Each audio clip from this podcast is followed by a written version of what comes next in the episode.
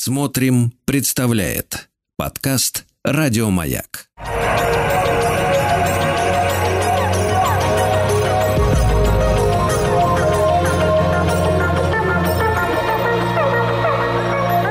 Сотворение умира.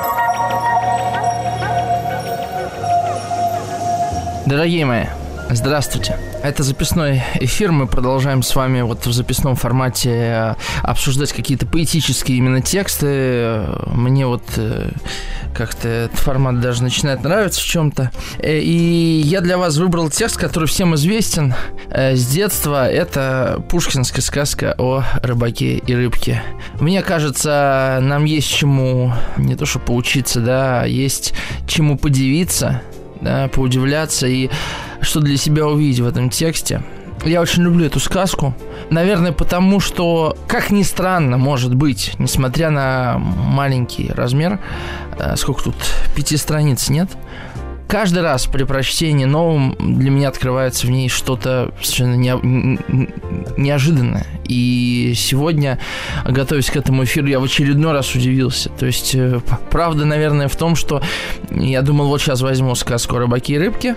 А, мне есть что про нее рассказать. Мне кажется, это может быть интересным. Я перечитываю текст и удивляюсь тому, что я ранее в этой сказке вот этого не видел. Вполне возможно, что надо делать по этой сказке ежегодный какой-то новый эфир и как-то это эм, освежать пересматривать. Ну, давайте я вам ее прочитаю в меру своих сил.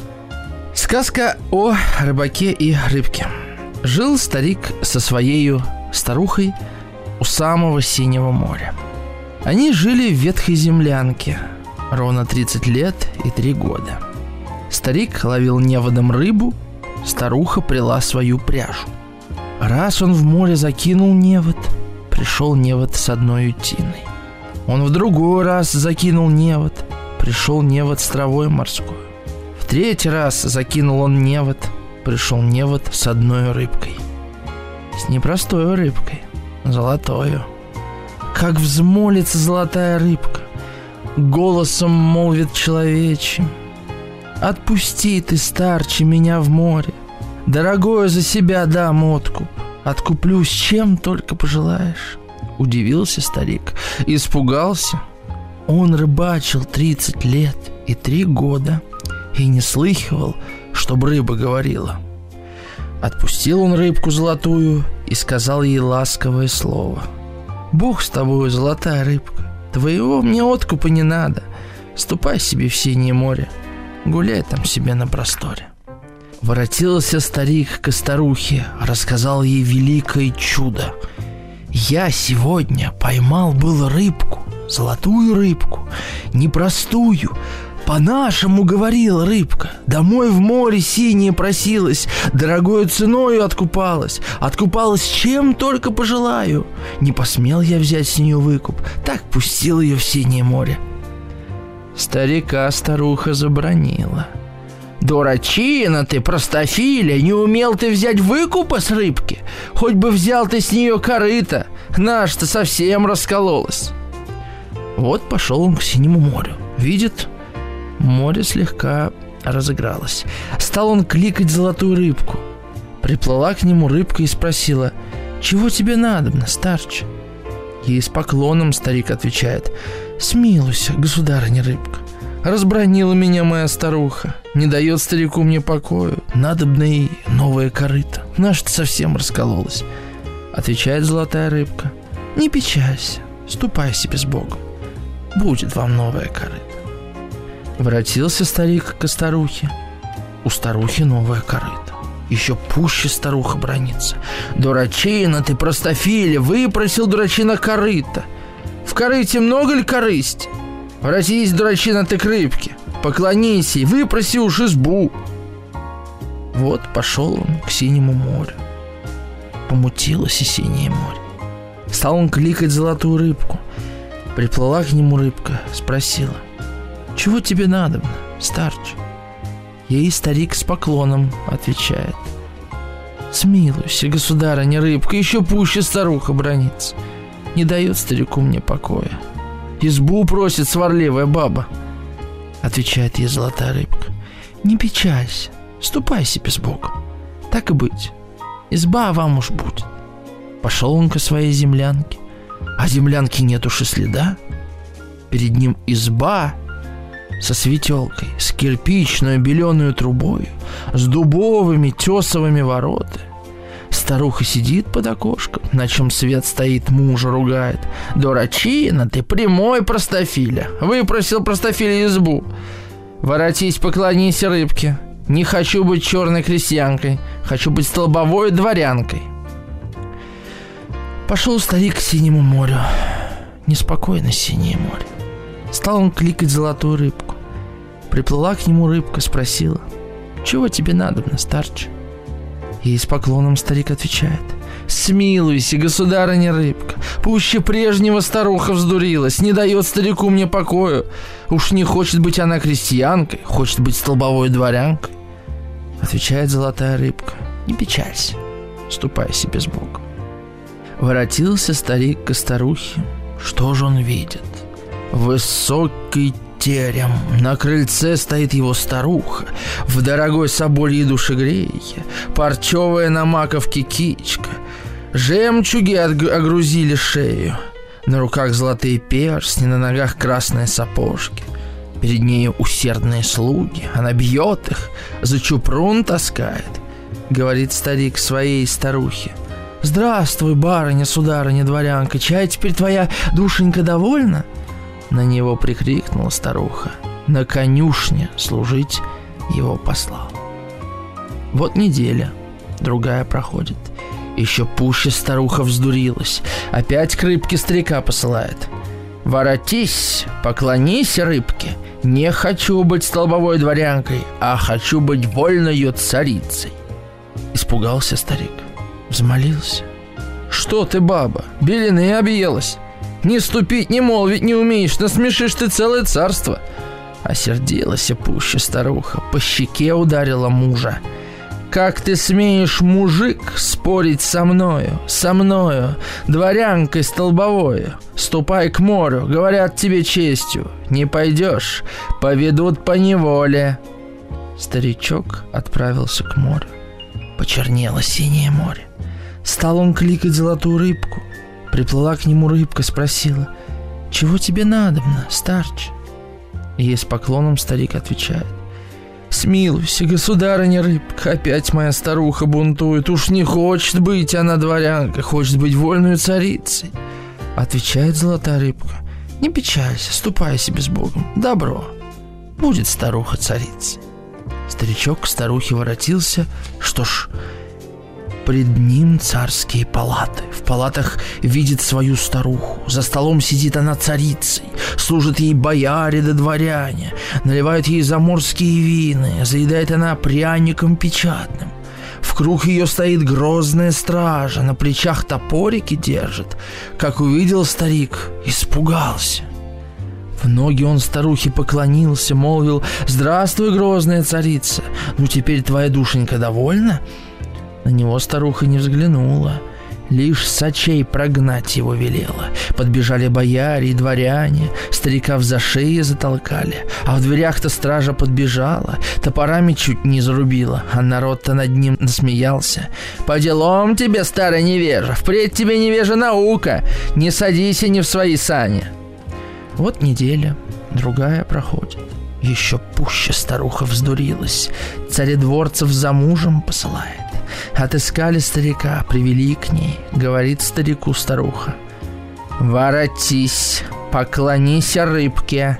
Не хочу быть вольной царицей, хочу быть владычицей морской. Чтобы жить мне в океане море, чтобы служила мне рыбка золотая и была бы у меня на посылках». Старик не осмелился перечить, не дерзнул поперек слова молвить. Вот идет он к синему морю, видит на море черная буря. Так и вздулись сердитые волны, так и ходят, так воем и воют. Стал он кликать золотую рыбку. Приплыла к нему рыбка, спросила, «Чего тебе надобно, старч?» Ей старик с поклоном отвечает, «Смилуйся, государыня рыбка, что мне делать с проклятой бабой? Уж не хочет быть она царицей, хочет быть владычицей морской. чтобы жить ей в океане море, чтобы ты сама ей служила и была бы у ней на посылках. Ничего не сказала рыбка, лишь хвостом по воде плеснула и ушла в глубокое море.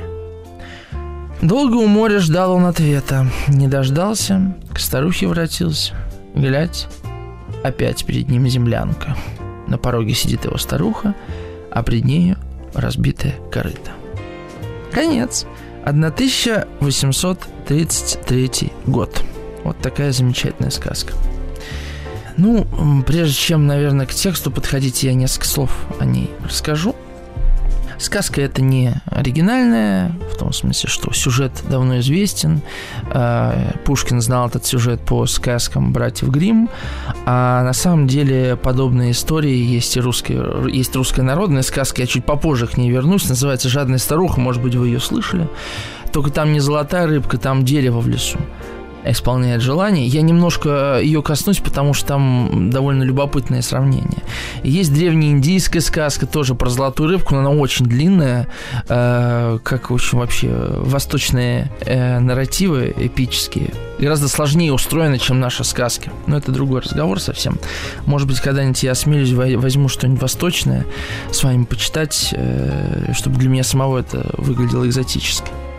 Но вернемся к этой сказке. Конечно, Пушкин наверняка ее э, слышал, э, читал у братьев Грим, точнее мы это точно знаем, но он по-своему написал эту сказку. То есть вообще Пушкин, возможно, в какой-то из прошлых жизней был э, Шекспиром, потому что их отношение как к историческому, так и к сказочному материалу очень легкое, свободное, без зазрения совести, ничтоже сумняшись, они переделали, перерабатывали сюжеты, которые казались им интересными, э, будь то э, история Бориса Годунова, будь то русская народная, европейская сказка, будь то какие-то другие исторические события, пугачевские восстания, например, неважно, э, Пушкин как-то по-своему эту тему перерабатывал, находил новые смыслы на некоторые из них я постараюсь обратить ваше внимание. Вообще, о чем сказка-то? Да? Называется сказка о рыбаке и рыбке.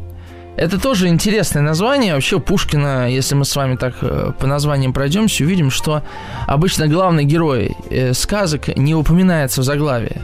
Э, капитанская дочка. Ну что, это же да, не, вроде Гринев главный герой называется капитанская дочка. Да? А, что еще? Бориса Годунова сегодня упоминал, да, там Бориса Годунова там всего 42, 7 что ли сцен. А сказка о рыбаке и рыбке, а у нас что, разве рыбак и рыбка главные герои? Да? Ну, вроде между ними отношения, а главным как-то а, протагонистом, да, то есть героем, который движет сюжет, является старуха, ее в заглавии нет.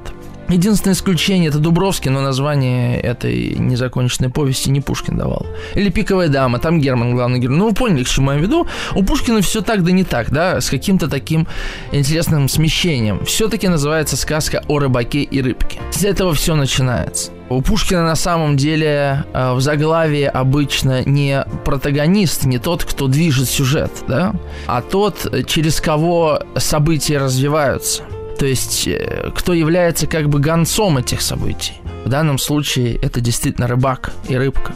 Ну, в сравнении возьмем капитанскую дочку, да, вот капитанская дочка, она э, лишь за, с помощью нее закручивается сюжет, да. Ну, так мои размышления. А, о чем эта сказка обычно? А, люди говорят, ну, э, остаться у разбитого корыта, это что значит? Это значит, что хотеть очень много, а получить ничто, да? Это история про жадность, история про наказание, история про то, что человек хочет больше, чем может унести, про то, что человек не знает на самом деле своих желаний. И, в общем, на первом уровне, наверное, это так. Для начальной школы, наверное, достаточно. А может быть и нет. Я в этом тексте вижу как минимум еще два-три э, интерпретационных каких-то слоя, которые интересно было бы с вами обсудить. Ну и, конечно, обратим внимание на язык. Вот давайте просто посмотрим на первые несколько строк. Как вообще обычно начинаются сказки? Жили-были старик и старуха. Я думаю, если бы я начал так читать сказку, меня бы из вас даже никто не прервал. Жили-были старик и старуха у самого синего моря. Нормально? Нормально, привычно. Но Пушкин пишет по-другому. Жил старик со своей старухой. Вообще у Пушкина местоимения играют огромную роль. Это и в Евгении Онегине всегда заметно, как письмо, например, пишет Евгений, да, и как письмо пишет Татьяна. И просто посмотрите на местоимения, какие использует Евгений, какие Татьяны. Сразу понятно, становится для кого и, и да, кем это письмо написано. Здесь жил старик со своей старухой. Ну, тут можно, с одной стороны, э, увидеть политический подтекст, потому что сказка написана при Николае II, при Николае I, извините, уже 33 год, это, понятно, крепостное право, да, но э, ведь э, мужик, вы скажете, этот старик, он не дворянин, да, но женщина вообще шла при мужике, если покупали крестьян, покупали мужика, шла с ним вся семья. Здесь еще, конечно, другое есть. Не только со своей, как имущественной, да, старухой, но со своей старухой, понимаете? Это его старуха. Это очень важный момент. И можно на первой строчке долго сидеть. Мой ребенок, мы говорим. Ну, это вот мой ребенок, понимаете? Не то, что он мне принадлежит, он со мной связан. Это мой ребенок. Вот мне кажется, в первой строчке уже объясняется вообще, э, почему старик себя ведет так на протяжении сказки, а не как-то иначе. Любой каприз, любое желание – это моя старуха, понимаете? И я для нее готов. Вот у меня был такой дедушка – моя бабушка жива еще, слава богу. И дедушка ее так любил, с ума можешь сойти просто как. И он все для нее делал. Вот. Э, всегда защищал ее. Вот это была его жена, его женщина. Какая бы она ни была в глазах других, это не важно. Вот это моя жена, и даже если она будет не права, я буду ее защищать и буду на ее стороне. Но мы еще по ходу текста э, к этим отношениям, безусловно, будем возвращаться. Они очень интересны, их можно психологизировать, их можно проблематизировать, в них можно находить самые разные оттенки. Реально потрясающая история. Она даже меня вдохновила на написание собственного текста. У меня есть э, рассказ, называется «Она старуха, и это ее проблемы». Когда-то давно вышел в журнале «Этажи». Мне нравится этот текст до сих пор, хотя вот прошло лет 8, наверное, уже.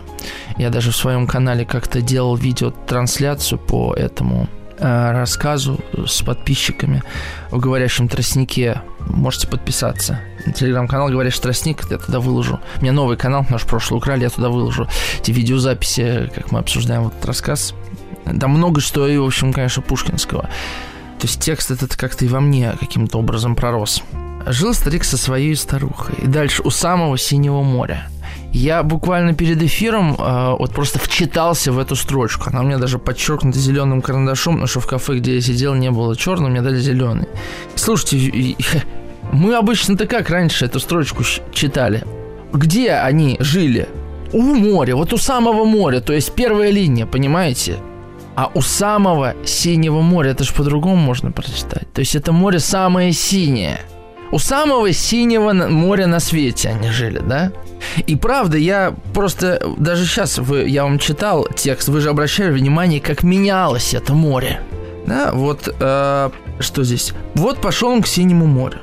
Потом помутилось синее море. Неспокойно синее море. Дальше еще почернело синее море. Все время море идет с эпитетом синее.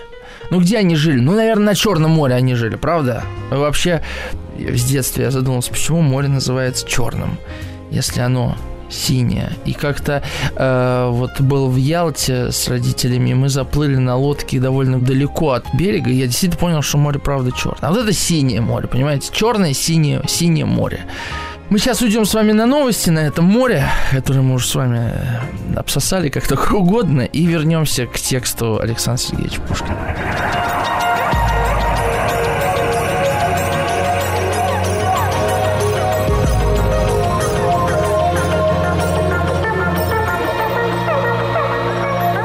Сотворение умира.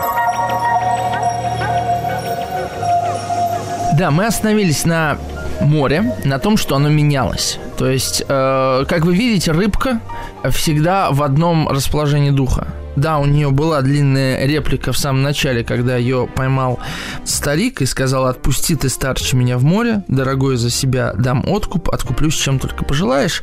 А потом она только говорила две фразы. Она говорила, чего тебе надо на старче, и не печалься, ступай себе с Богом.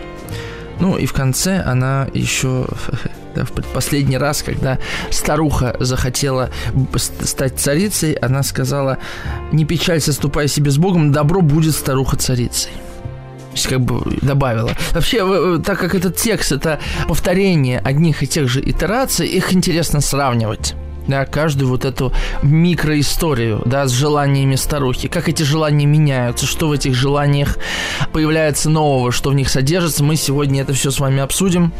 И, ну, и собственное поведение старика, естественно. И вот у самого Синего моря они жили, они жили в ветхой землянке. Тоже не могу мимо пройти. Землянка. Вы понимаете, да, что это за жилье такое? Это не изба это землянка. Это самое бедное жилье. Это вот э, вырытое в земле большей частью какая, какое-то пространство.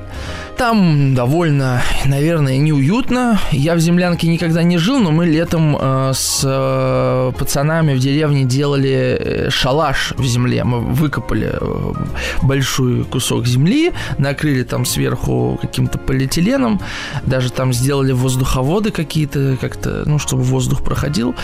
Да, но там не сказать, что было очень уютно, потому что когда палило солнце, там было душно, э, там было всегда сыро. Э, ну, там нельзя было, например, печенье оставить, я помню, оно там все да, от влажности стало мокрым. Вот такие детали неважные. В общем, землянка не самое лучшее жилье. А что такое землянка? Ну, землянка это близость к смерти. Понимаете, старик со старухой жили в землянке. То есть они, в принципе, уже жили у смерти, вблизи от смерти. И жили они ровно 30 лет и 3 года. Понятно, что цифра непростая, да, это возраст Христа. Мы примерно с вами можем представить, сколько им лет. Им не более 50 лет, скорее всего. Мы знаем, что дворян во времена Пушкина э, женили чуть позже, чем крестьян. А крестьян женили в возрасте там от 6-7 до 12-14 лет. То есть даже если в 14 лет а старуха, скорее всего, старше, потому что девочек женили на мальчиках младше. Если она старше и там в 14, даже в 15 лет она вышла замуж, то им примерно под 50. 47, может быть, 48 лет, не более. Конечно, для того времени это возраст считался уже приличным. Да? Э, уже внуков часто люди в этом возрасте нянчили. Да и сегодня, в принципе, 48 лет, да, можно спокойно нянчить внуков. 40 э, лет, там, беременна 16 шоу вспоминается. Короче говоря, понятное дело, что они уже все, все не старые, да? Давайте представим их жизнь. Они живут вдвоем у моря. Вокруг вообще, судя по всему, не души. Они э, живут только глядя друг на друга. Детей у них нет. И не знаю, уехал ли их ребенок куда-то от них. Вряд ли. Вот так бросить родителей. Может быть, забрала война какая-то. А, они как бы на краю мира на самом деле живут. И занимаются обычными бытовыми вещами. 30 лет 3 года, тут, конечно, христианская цифра, цифра Христа.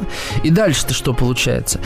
Старик ловил неводом рыбу. Ну, тут один христианский, да, образ на другой накладывается потому что э, первые апостолы, ученики Христа были рыбарями да, и тоже закидывали невод, и, собственно, как было сказано, и станете вы ловцами человеческими, да, то есть вот этими сетями вы будете ловить души человеческие, обращать их к истине. То есть старик вполне себе такое олицетворение какого-то христианского начала. Что со старухой? Старуха интересной вещью занимается, и э, в тексте единожды об этом упоминается. Старуха прила свою пряжу – очень интересно, да? Она придет пряжу свою, ну, на какой-то там старой прялке, какие-то там пяльцы у нее, наверное, есть, что-то, все, что нужно. Ну, где-то берет, значит, шерсть эту овечью лечу, не знаю. А, какое-то, может, и хозяйство есть, так или иначе придет пряжа. Больше в тексте об этом нигде не упоминается. Что интересно, что у старика, у золотой рыбки, она попросила корыта – а не новую предельню какую-нибудь, да, там, машину, что прила. Она просит корыта. И это интересный вопрос. Да, почему она просит корыта? Согласитесь, вы никогда об этом не задумывались. Это вполне себе логично. У меня сломалась корыта, мне не в чем стирать. Хотя, в принципе, ну, прохудившаяся корыта, там как-то можно в нем стирать, ладно. Но она придет, это главная ее деятельность. Старик-то, кроме как ловит рыбу, больше ничем э, в этой сказке не занимается ходит к рыбке, и все, он не вот закидывает по жизни, она придет. Тут появляется корыто. Ведь это совершенно две разных деятельности, да, и вообще два разных образа. Э, плести пряжу или стирать в корыте. Почему два разных образа? Потому что стирка в корыте это совершенно такое бытовое действие. Я не знаю э, античных сюжетов, где женщина бы как бы стирала то есть, конечно, там какие-то чистые белые паруса, какие-то такие истории вспоминаются, конечно, но в целом а, вопрос истории с пряжей, она обретает, конечно, глубокую античную и даже восточную культуру, мы туда вдаваться не будем, но образ парий, которые а, придут э, нить человеческой судьбы, три Мойры, да, которые вот э, придут. Конечно же, сразу же приходит в голову образ Персифоны, которая, конечно, она не придет, она шьет какой-то ковер, не ковер. Вообще-то, кстати говоря, загадка, чем там... Ой, не Персифон, а Пенелоп, извините, да, жена Одиссея. Что именно она делает, загадка. То ли она, вя... скорее всего, вяжет, потому что что-то можно распускать, если это не связанное, а тканое. Ну, не суть, это другой вообще вопрос. Важно что? Важно, что э, старуха занимается отнюдь не христианским делом. Это вот образ женщины, которая придет, это образ античный. Может быть, в чем-то языческий. Я не хочу, на самом деле, очень глубоко уходить вот в эту культурологическое, в это культурологическое исследование, да, разницы христианского мышления и э, языческого какого-то, да, античного мышления. Но очевидно, что если мы будем так разделять этих героев, то мы увидим, что старик, конечно же, проявляет, э, да, является собой пример христианского э, жертвования, самопожертвования, христианской любви абсолютной эм, абсолютной преданности, да, а старуха, она э, во власти своих страстей, которые обуревают ее, она буквально попала под власть каких-то божественных наваждений олимпийских, да, которые говорят, ей этого мало, давай еще вот это. И в конце-то концов, чего хочет старуха? Она вообще не христианских вещей хочет, она хочет стать владычицей морской, то есть такой женой Посейдона, грубо говоря, стать, понимаете? Э, это очень странное желание желание. Мы с вами его не встретим в сказках уже христианского какого-то толка. Что человек хочет быть равным Богу, но не на всей земле, а только в одной сфере. Я хочу быть царицей океана. Это абсолютно языческий сюжет, понимаете? И тем не менее, да, старик ее любит. Это не является для них проблемой. Может быть, мы еще вернемся с вами, как разговор заведет вот к этому их разделению. Дальше нас будут интересовать другие вещи. Ну и, собственно, троекратное закидывание невода, вот этот типичный, да, свойственный для сказок, тройственный э, мотив, тройное повторение, которое здесь случается. Вот сначала трава морская, а сначала тина, потом трава морская, потом золотая рыбка. А, то есть, на самом деле-то, что надо нам с вами понимать?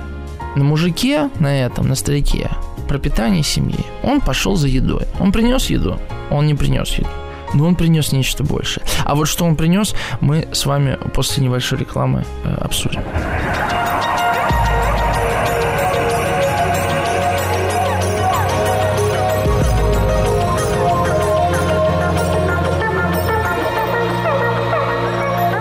Сотворение умира. Так, что же приносит старик? Старик приносит чудо. Посмотрите, какими словами он описывает то, что он видел. Удивительно. Воротился старик и старухи и рассказал ей великое чудо. Вот я бы все-таки еще тут остановился, если позволите. Посмотрите, вы живете 30 лет и 3 года. Ваша жизнь однообразна. Для вас эти 30 лет и 3 года проскочили как год, может быть, меньше, да? Когда-то вы были молоды, не знаю, свадьба в конце концов, может быть, была. Как так оказалось, что вы э, сейчас на краю света вдвоем принадлежите друг другу, больше никого вокруг нет, и э, мир пустой. Да, ничего не происходит. Ты придешь пряжу, делаешь какие-то бытовые вещи, старик ходит за рыбой, готовите эту рыбу, едите, какое-то э, маломальское хозяйство имеется. Ничего нового. И тут происходит невероятная вещь. Человек, с которым вы прожили 33 года, и который, которому можно доверять, понимаете, вам больше некому доверять, приходит и говорит, я видел чудо. И он рассказывает. Он говорит, не просто чудо, великое чудо. Он и рассказывает. Я сегодня поймал было рыбку, золотую рыбку, непростую. По-нашему говорил рыбка. Домой в море си не просилась, дорогой ценой откупалась. Откупалась чем только пожелаю. Не посмела я взять с нее выкуп, так пустила в синее море. Старик приходит к ней с радостью. Приходит к старухе с историей.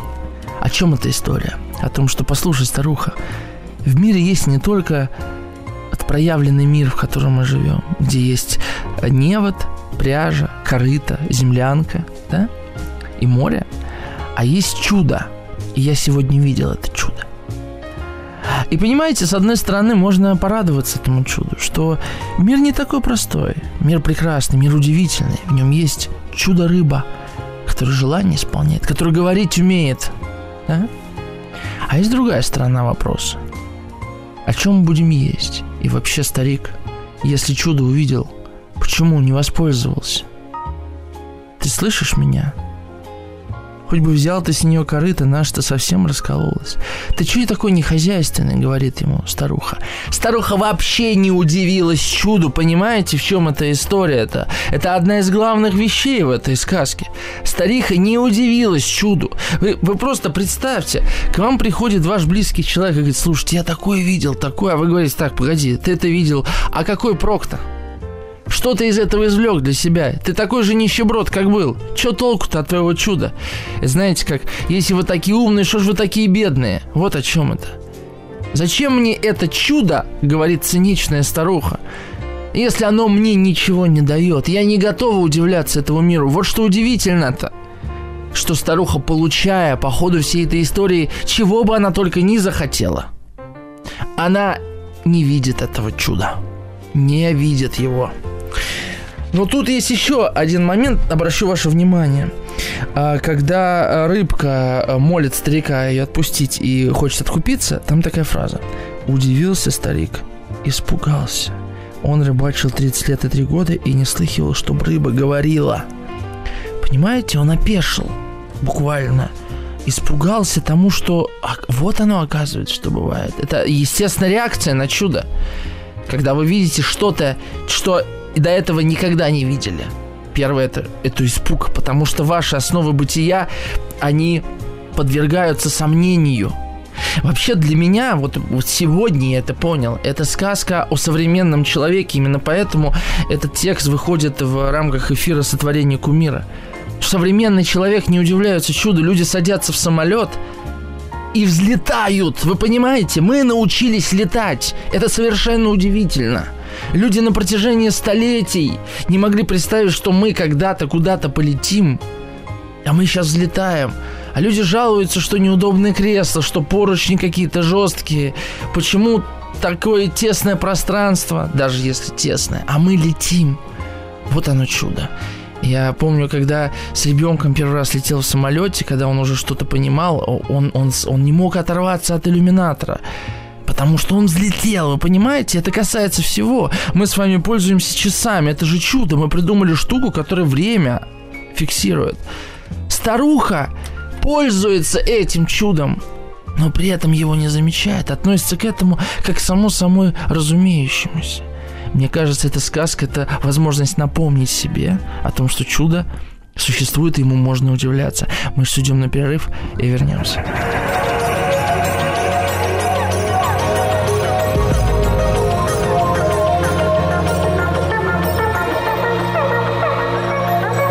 Сотворение умира. Ну что, дорогие мои, с вами по-прежнему Артем Новиченков, э, и мы сегодня говорим о сказке Александра Пушкина, о сказке о рыбаке и рыбке. Мы с вами в самом начале, но уже очень много успели сказать за э, первый час. А дальше что начинается? После того, как старуха не замечает чудо, слепак чуду, дальше начинается гонка. Гонка желаний. Причем желаний миметических. Вообще, чего хочет старуха? Того же, чего и все мы. Старуха живет из э, чувства нехватки.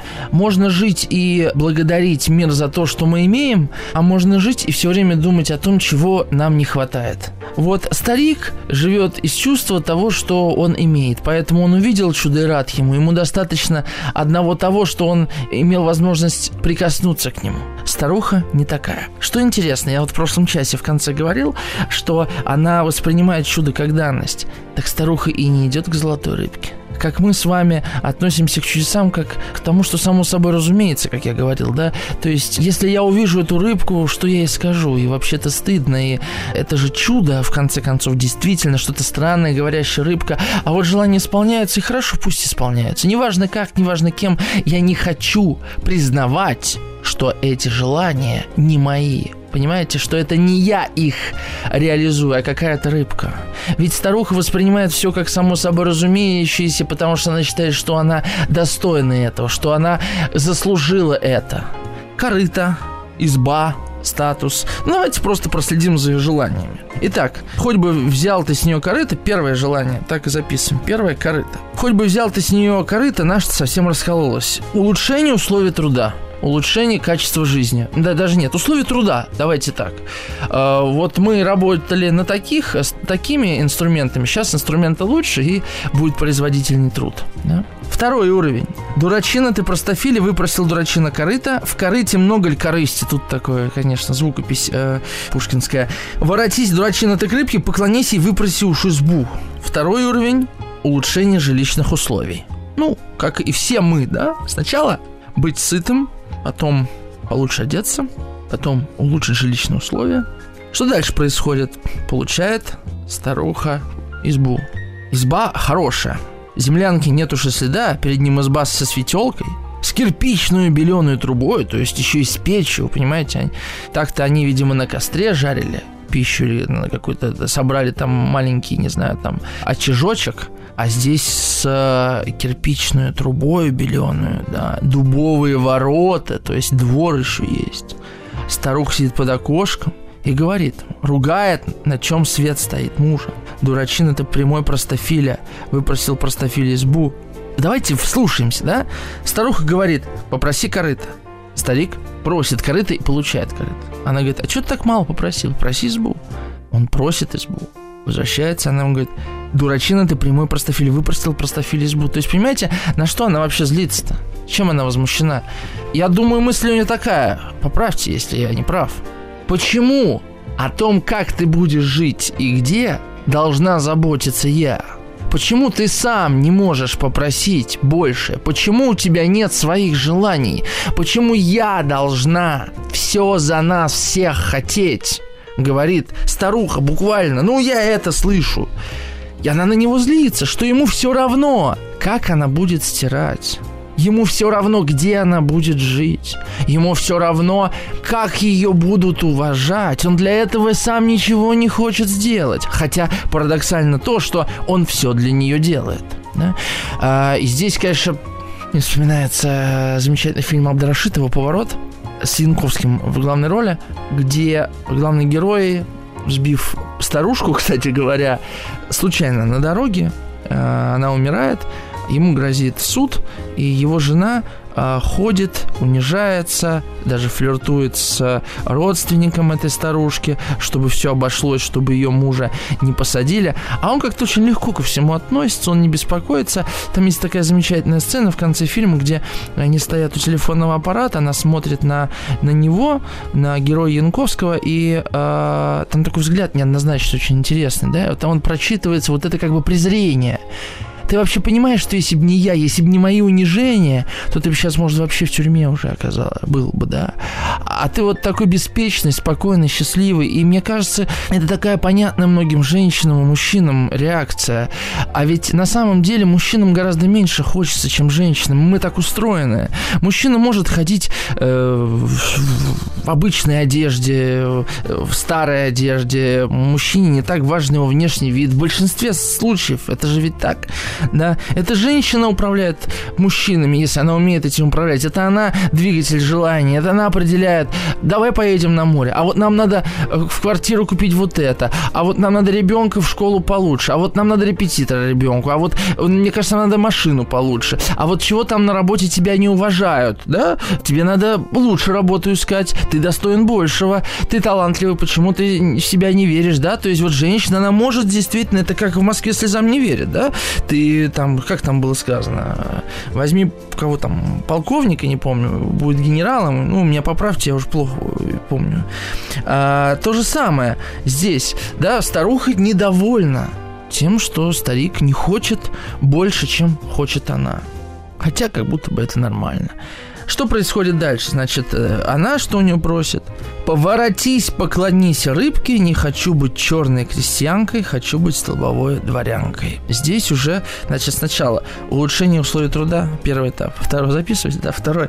Улучшение жилищных условий, третье. Получение социальных свобод, понимаете? И какого-то социального статуса уже. Тут тоже важно понимать, человеку сложно сразу перепрыгнуть из одного внутреннего там ощущения, самоощущения в другое.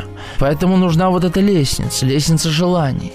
Ну, мы с вами можем себя спросить, а меняется ли сама старуха с этими желаниями? Она не меняется, вот в чем дело.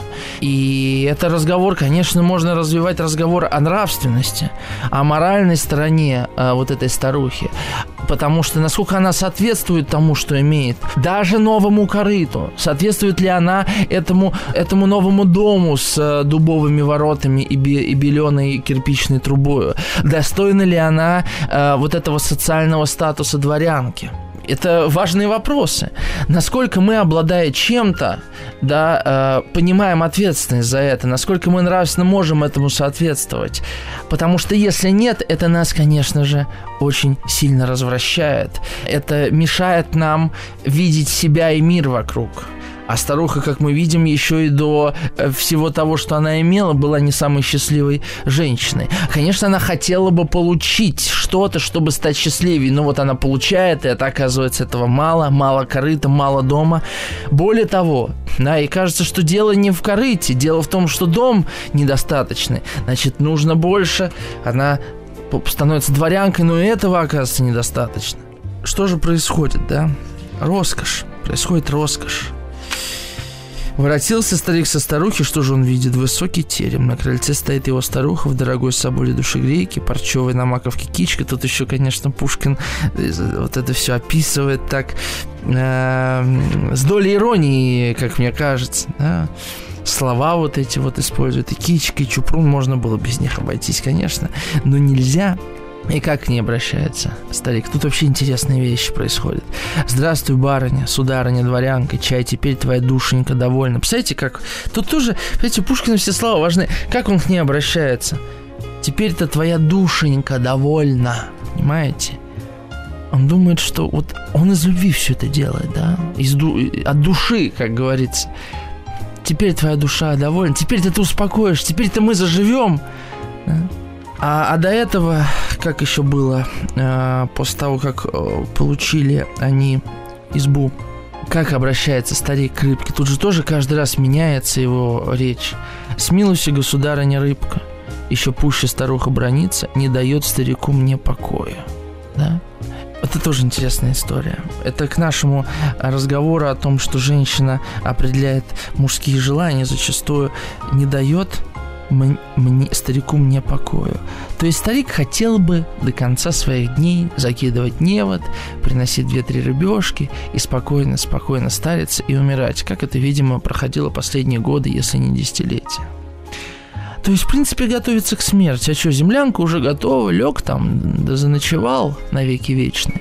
А старуха не дает ему покоя, как бы не дает умереть, понимаете? А, и это такая двоякая ситуация. С одной стороны, а, нам с вами кажется, на первый взгляд, что старик сугубо положительный герой. И чудо он видит, и перед рыбкой раскланивается, и старуху любит, и все делает. Но вопрос только возникает, а где тут сам старик-то? Кто он такой? Это такие большие вопросы христианству как таковому, потому что многими христианство толкуется как отсутствие собственного «я». Но, дорогие мои, если вот это вы свое эго победили и ваше «я» абсолютно отсутствует, то кто тогда взойдет Царство Небесное, в конце концов? Кто тогда будет жить-то всю эту жизнь? Какова награда будет, да, любить любящих нас? Какова награда человеку, который вообще не преодолевал ничто? Где тут сам старик, где его желание, которое он преодолевает? Где его внутренняя борьба? Короче говоря, какую цену-то он заплатит за то, чтобы войти в Царство Небесное? У него же ничего нет, никаких ни своих вещей, ни своих желаний, никакой борьбы, у него нет своего мнения, у него ничего нет своего. И вот что удивительно – на фоне старухи старик выгодно выглядит. Да? А на фоне, я не знаю, какого-то деятельного героя, который что-то делает, как выглядит старый старик? Он абсолютно пассивен.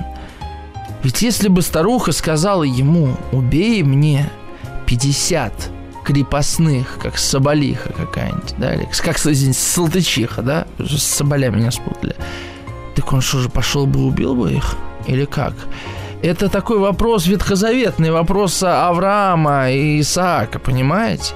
Если я тебе скажу убить мужа или сына убить, ты убьешь ради этой любви? Где здесь граница-то вот этой любви к женщине? Насколько вообще старик понимает вопрос морали, нравственности? Ведь он не задается этими вопросами. Он все принимает, он абсолютно смиренен. И с точки зрения христианской доктрины он чист душой взойдет в Царство Небесное. Не тут-то было, мне кажется. Потому что если бы он зашел в храм, где торговцы торгуют, он бы спокойно из него вышел и, может быть, даже что-то купил бы у этих торговцев в храме, если бы жена попросила но он бы не выбросил их оттуда, как Христос. Ему было бы, в принципе, все равно. Он пассивен, он не присутствует в жизни. Он, в принципе, объект этой реальности, на которую воздействует все, что угодно. Воздействует жена, воздействует рыбка, воздействуют все эти новые здания, которые выстраиваются вокруг его старухи, воздействуют люди, которые, в конце концов, унижают его. Он все это проглатывает. Даже дело не в том, что он не может постоять за себя, а в том, что у него отсутствует вообще какая-то жизнь какая-то какая-то собственная жизнь. Я понимаю, что мы сейчас с вами говорим о сказке, но ведь это же человеческие истории, разве не так? Насколько вообще можно сказать, что старик жил? Да? И по Данте он в рай-то никакой не попадет, и даже в ад не попадет, потому что старик не жил. Любил старик? Любил. Что он готов был отдать? Готов был отдать все. А что не готов был отдать? Он об этом никогда не думал. Если где-то граница чужим желанием, которое он э, не готов будет да, приступить, а этой границы может быть и нет, вон куда пошел старик. До конца да, и еще чувствовал вину, понимаете? Ведь он что в конце говорит рыбке? Смилуйся, государыня рыбка, что мне делать? Это последний, да, его приход к рыбке. Что мне делать с проклятою бабой, говорит он. Самой жене он ничего не говорит. Он понимает, что как-то нехорошо жена поступает, но он не может этому противиться, не может ее вразумить. Он вообще не мужик, понимаете, в чем дело? Вот в чем, в чем суть. Тут есть деталь, деталь, которая нам обо всем говорит. А, осердилась пуще старуха, по щеке ударила мужа. «Как ты смеешь, мужик, спорить со мной, со мной дворянку столбовой?» Она даже лишила его статуса мужа своего, он ей никто. Просто бегает на побегушках у нее. Он не имеет... Я, я не говорю про то, что не имеет над ней власти она его не уважает. То есть эта семья, она уже вообще неправильная. Ни в какой системе, ни в индуистской, ни в христианской, ни в языческой.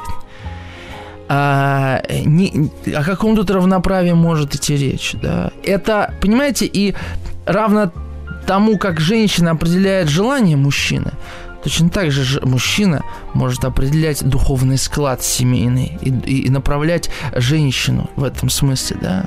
А, а, старуха не является для старика образом христианской Софии, вот нашей православной, образом мудрости, да, теософским таким образом, а, не является им. Это просто женщина, которую он любит, как такой абсолют любви, как мать, может быть, любит, да. А, а, они никогда не говорили ни о чем. Он никогда не э, определял мораль и, и не определял направление, по которой их семья будет двигаться, понимаете? Он думал, что если он просто будет ходить на работу, приносить зарплату, ну, в виде рыбы тут понятно, да, то все будет окей, этого будет достаточно чтобы просто существовать, а этого недостаточно. Всегда мы себя экономим, и старик хотел сэкономить себя до конца, чтобы она оставила его в покое, и он бы умер. Она не оставляла его в покое. Чему тут удивляться? Если мужчины этого рядом нет, то, конечно, женщина, она в своих желаниях будет бесконечна. Понимаете? А мужчина никогда не скажет ей, э, старуха, погоди. Корыто хотела, получила корыто, что дальше? Дальше захочешь дом, получишь дом. Что дальше? Захочешь быть дворянкой?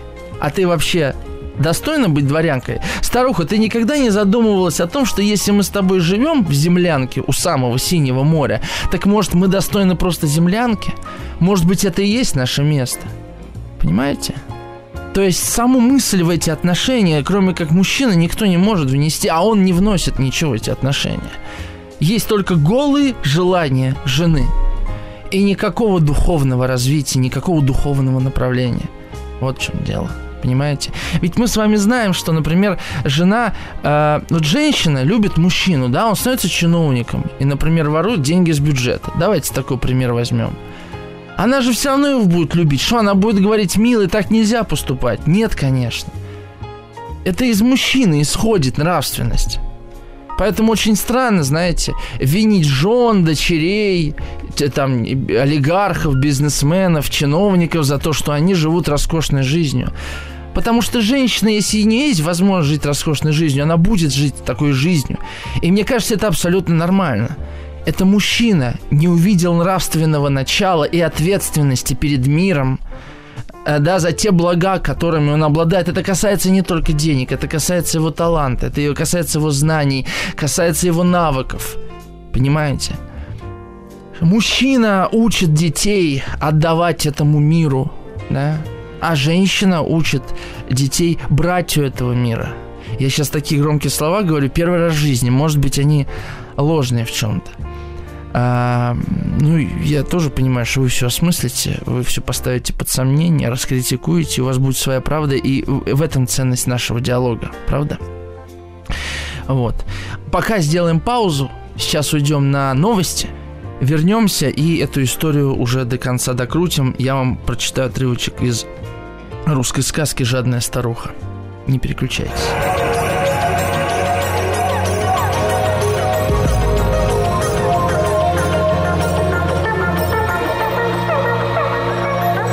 Сотворение умира. Ну что, возвращаемся. Так, прежде чем прочесть жадную старуху кусочек, я э, с вами не дошел до э, конца этих желаний старухи. Значит, смотрите, у нее было улучшение условий труда, корыто, улучшение жилищных условий. У меня просто все записано прямо в книжке. Вы что думаете, а по памяти нет? Э, улучшение жилищных условий – это значит, ее дом, потом получение социальных свобод, социального статуса, так. Потом что она говорит? Не хочу быть столбовой дворянкой, а хочу быть вольной царицей. И потом испугался, старик взмолился. Но по-другому испугался. И тут вдруг он заговорил впервые после ее желаний, с четвертой попытки, да? Она амбиции захотела, оби- амбиции свои реализовать. Мало просто дворянкой быть сидеть. У нее амбиции появились, понимаете? Управлять людьми, управлять какой-то частью государства. Она хочет быть вольной царицей. И он говорит, что ты, баба, белины объелась, не ступить, не молвить не умеешь. То есть тебе просто статуса не хватает, образования, культуры. А куда ты смотрел, старик, все это время? Если у тебя такая жена. Ты-то что, ты достоин? Или ты говоришь, я недостоин, так и ты недостойна. Они, в общем, понимаете, да, к чему я? Они, общем, друг друга достойны. Вот кто уж чего достоин в этой сказке, так это старик со старухой друг друга. Насмешишь ты целое царство, он говорит. Она говорит, как ты смеешь со мной спорить? Ступай к морю, говорят, тебе честью не пойдешь, поведут по неволе. Она уже принуждает, в общем, да. После этого, после того, как она становится вольной царицей, она поняла, что и этого и недостаточно. Там уже в дверях стража, видите, там уже палаты, дворяне, бояре наливают вина, да. То есть она хотела не столько управлять людьми, не столько созидать, что-то делать для мира, сколько получать что-то для себя. И понимаете, с каждым этим новым витком спирали ее желаний она становится все несчастнее и несчастнее, опустошеннее и опустошеннее. И мне кажется, возможно, вот уже в этот момент, когда она хочет становиться царицей, ведь это абсолютное одиночество, да, там вокруг какие-то мужики, баряне, э, баряне, двор, дворяне, дворяне, бояре, да, они вокруг нее вьются, вокруг роскошь, вина, икры там и так далее. А она абсолютно одна, и не с кем поговорить, потому что, наверное, ей стыдно, да, она говорить-то не умеет, она вести себя в обществе не умеет, она в одиночестве сидит, потому что единственный человек, с которым у нее был какой-то контакт, это ее муж ее старик, а она э, его от себя отодвинула, потому что она его стыдится. А почему она стыдится? Потому что она себя стыдится, да, такой, какая она есть на самом деле. Она, конечно, одевается в душегрейку там и так далее, и так далее, но она не может скрыть себя от самой себя. И это одиночество, и эта опустошенность, я думаю, в какой-то момент, сложно уловить этот момент, но мне кажется, вот в момент, когда она просит, чтобы он заказал у рыбки роль царицы вольной, да, в этот момент, мне кажется, она уже начинает играть в такую игру, когда а вот что если еще так? Что будет тогда? А что если еще вот так? А еще и получается, так получается, становится царицей. А ей это уже не нужно. Корыто еще было понятно, зачем нужно, да? То есть вот в таком горизонте желаний, мне кажется, надо это словосочетание ввести вообще в язык, наш с вами горизонт желаний. Вот в ее горизонте желаний существовало корыто. А потом этот горизонт расширился необъятно, но это уже были не ее желания. То есть корыто это было, понимаете, даже не желание, это была необходимость. Изба, ну, уже тут на границе, да, все-таки как будто бы и в землянке нормально жилось, но окей. Ну а дальше? Дальше уже становилось сложно. То есть, если когда она э, становится дворянкой и кажется, что социальный статус делает ее одинокой и несчастной, то после это уже такой абсолютный гигантизм и абсурд, потому что, мне кажется, попросить у того, кто твои желания реализует, быть твоим слугою, это точно игра в одни ворота. Я полагаю, что старуха хотела бы вернуть все обратно. Но как ты вернешь? Как откажешься самостоятельно от того, что ты получил? Значит, нужно, чтобы тебя наказали. А без наказания ничего не будет понятно. И мне кажется, что у этой сказки, как ни странно, счастливый конец. Остаться у разбитого корыта – это значит увидеть собственную пустоту. Пустоту целого корыта, пустоту своих желаний, грубо говоря. Рано я начал подводить итоги, но еще будет о чем поговорить, не переживайте. То есть и вот этот уровень Бога, когда она просит «хочу быть Богом», да, Воротись, поклонись рыбке, не хочу быть вольной царицей, хочу быть владычицей морской, чтобы жить мне в океане море, чтобы служила мне рыбка золотая, была бы мне на посылках, это уже абсолютная блажь. То есть это невозможно. Человек не может жить под водой. Ну, я глупо сейчас сказал, конечно. Но не может человек жить под водой, понимаете? То есть она готова. Она, а если бы эта рыбка, да, э, дала бы старухе, вы представляете, какой это был бы ужас для старухи? Потому что дальше уже непонятно, чего желать. Дальше, да, возможности рыбки не простираются. Она больше ничего не может сделать для старухи. Поэтому, когда у нас есть желание хоть чего-то, это уже очень хорошо. Даже если мы не можем их реализовать. Ситуация, в которой могла бы попасть старуха, было бы настоящим проклятием. Не случайно старик ее называет «С милостью государыни рыбка, что мне делать с проклятой бабой?» То есть его баба оказалась проклята. Кем?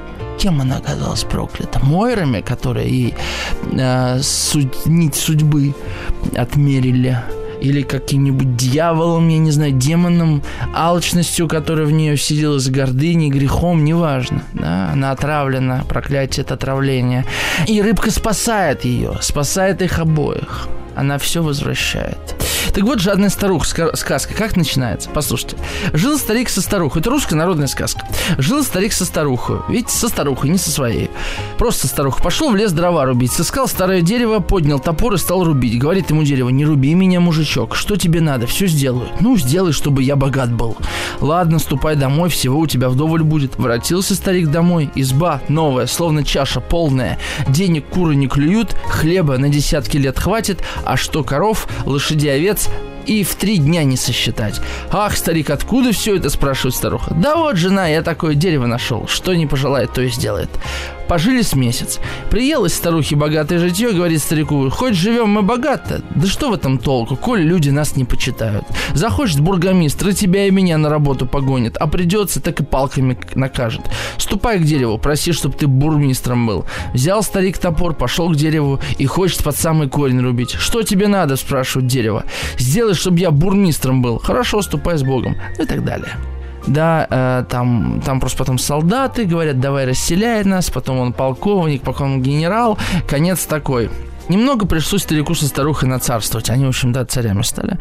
Показала старухе мало быть царицей, позвала старика и говорит ему, велико ли дело царь, Бог захочет, смерть на нашлет и запрячет тебя в сырую землю. Ступай, как ты, к дереву, допроси, чтобы сделала нас богами. То есть бессмертие захотела. По большому счету старуха из сказки Пушкина тоже захотела бессмертия. А страх смерти штука серьезная. Пошел старик к дереву, как услыхала оно эти безумные речи, зашумел листьями и в ответ старику молвила, будь же ты медведем, а твоя жена медведицей. В ту же минуту старик обратился медведем, а старуха медведицей и побежали в лес. Вот такая сказка под названием «Жадная старуха». Смотрите, что какие здесь отличия. Во-первых, наш старик Пушкинский, он у рыбки ничего не попросил, он увидел чудо. Конечно, сказка о рыбаке и рыбке в этом смысле уже не совсем сказка, потому что старик вдруг видит в говорящей рыбе чудо. А если герой видит такое чудо, то это уже как бы не сказка, понимаете? Сказка это когда я вижу щуку и говорю, о, здорово, щука, поехали на печь, на печи куда-нибудь, да, это сказка. А старик видит чудо, понимаете? То есть, то есть он не внутри сказки существует, он реальный старик. А попал в сказку и увидел эту сказку. Да, удивительно. А старуха живет в сказке, это сказочный персонаж. И они как бы к разным мирам тут в этом смысле принадлежат. Что еще отличается? Да, старик попросил дом, да, чтобы я богат был.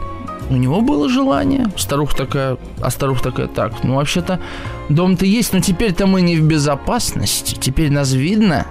Давай-ка вот это, вот это, вот это, чтобы было безопаснее, безопаснее, безопаснее.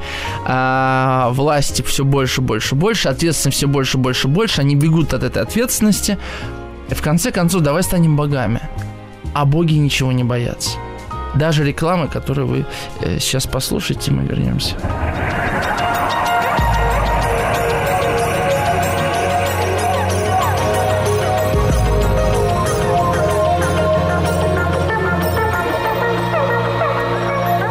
Сотворение умира. Ну что, дорогие мои, вот мы на финишной прямой чем мы сегодня с вами только не обсудили. Разные уровни, языковой какой-то уровень, да, и на самом деле э, старик э, в какой-то момент называется старичок, да, то есть он как будто старится, точно так же, как море темнеет старичок, старится желание старухи, растут дистанция между ними увеличивается. Да. Сначала это дистанция корыта, потом это дистанция дома. Но замечу, что когда у них появляется изба, старуха сидит у окошка, да, под, под окошком, на улице, когда у них появляется уже, э, значит, высокий терем, да, на крыльце стоит его старуха в дорогой соболе душегрейке, то есть между ними дистанция вырастает не только э, пространственная, но и социальная, а старик-то он все в том же ходит, он вообще не меняется. То есть от всех благов, которые, от всех благ, которые обретает старуха, старику ничего не перепадает. В конце концов его вообще отправляют в конюшню, да. На него прикрикнула старуха, на конюшне служить его послала. То есть, э, ну, конюшня, то есть как скот, понимаете? Ну, тут тоже, мне кажется, если, если не ошибаюсь, какое-то есть э, символическое значение конюшни. Не буду сейчас э, морочиться, вспоминать да? Давайте так. Чего бы хотела старуха? Вот этими желаниями. Она кому месседж-то посылала? С кем она хотела заговорить? Ведь не с рыбкой, да? Мне кажется, да, давайте я попробую как бы вот то, что подытожить, а как, какую-то мысль еще, да, в конце вам предложить. Мне кажется, что старуха очень хотела от, от мужика реакции. Чтобы мужик ее заметил. Чтобы он пришел и сказал, слушай, какая у тебя душегрейка красивая слушай, какой у нас дом роскошный теперь, вот же мы с тобой заживем. Или как я счастлив, что тебе люди прислуживают, я не знаю там, да. А ведь он, он абсолютно безжизненный. Мне кажется, что старуха пыталась привести его к жизни. Один раз он начинает говорить, а как он говорит женщине со своей, со своей старухой, как он говорит, что ты, баба, белины объелась? Не ступить, не молвить не умеешь, насмешишь ты целое царство. Представляете, он такой говорит своей женщине. Ты ни на что не годишься. Ступить, молвить не умеешь. Насмешишь, то есть мне за тебя стыдно будет, да и самой тебе за себя стыдно будет. А ей и так стыдно, понимаете? Он ей больно делает. А поэтому она от него и отчуждается. Он в ней женщины не видит, понимаете? Не видит в ней женщине. Они просто два социальных существа, которые делят одну землянку, один быт. Почему? Потому что друг без друга они умрут. Потому что если он не будет ловить рыбу, им нечего будет есть, а если она не будет его обстирывать и э, заботиться о землянке, им негде будет жить. Пещерные условия, если хотите, да. Они друг без друга не могут. И отношений у них никаких нет. Они даже не разговаривают, видимо, друг с другом. Появляется рыбка, повод поговорить. Старуха чудо не видит, потому что у нее социальные условия чудовищные, да? Но что мужчина ее никогда об этом не беспокоился. Она выросла в такой системе ценностей, что ей нечего к этому прибавить, да? И не знает она собственных желаний, потому что никогда их не имела и всегда себе их запрещала. И, конечно, когда появляется возможность, появляются вдруг деньги и возможности, да, она говорит, хочу это, еще вот это, и вот это, еще Майбах, еще Мальдивы, и квартиру Москва-Сити, и дом на Рублевке, и чтобы в Испании была дача, вообще все что угодно. Потому что у меня этого никогда не было. Потому что я не знаю, что это такое. А мужик ее за это стыдит, понимаете? За ее желание. Потому что он никогда не хотел к ним прислушиваться. Он был к ней глух. И вот они проходят этот путь. Просто представьте. Он проходит путь и видит старуху, которую он любил, свою старуху. Она прошла этот путь. Он будет теперь над нею смеяться, что ну что, старуха, получила, что хочешь? Или он сможет ее дальше любить, как любил, она останется его старухой. Да, вот какая не есть, но такая любовь. Это его любовь проходит проверку. Ты будешь любить эту женщину, когда она тебя в конюшню бросит? Когда тебя чуть не изрубят топорами какие-то чужие мужики, которые вокруг твоего дома нового вьются, вокруг твоей женщины? Будешь дальше любить? И старуха проходит проверку. Она видит этого мужчину, как он реагирует, она видит себя в своих желаниях.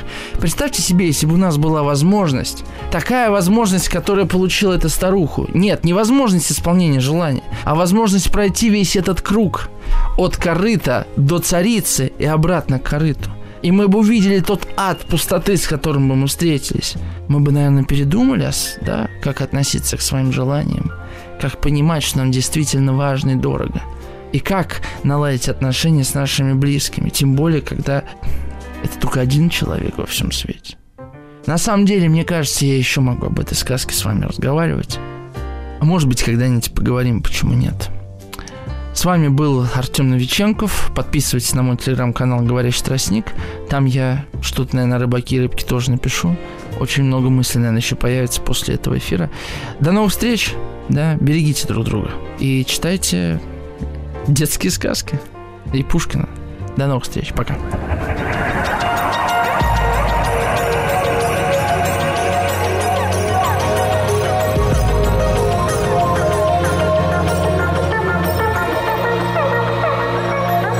Сотворение умира. Еще больше подкастов «Маяка» насмотрим.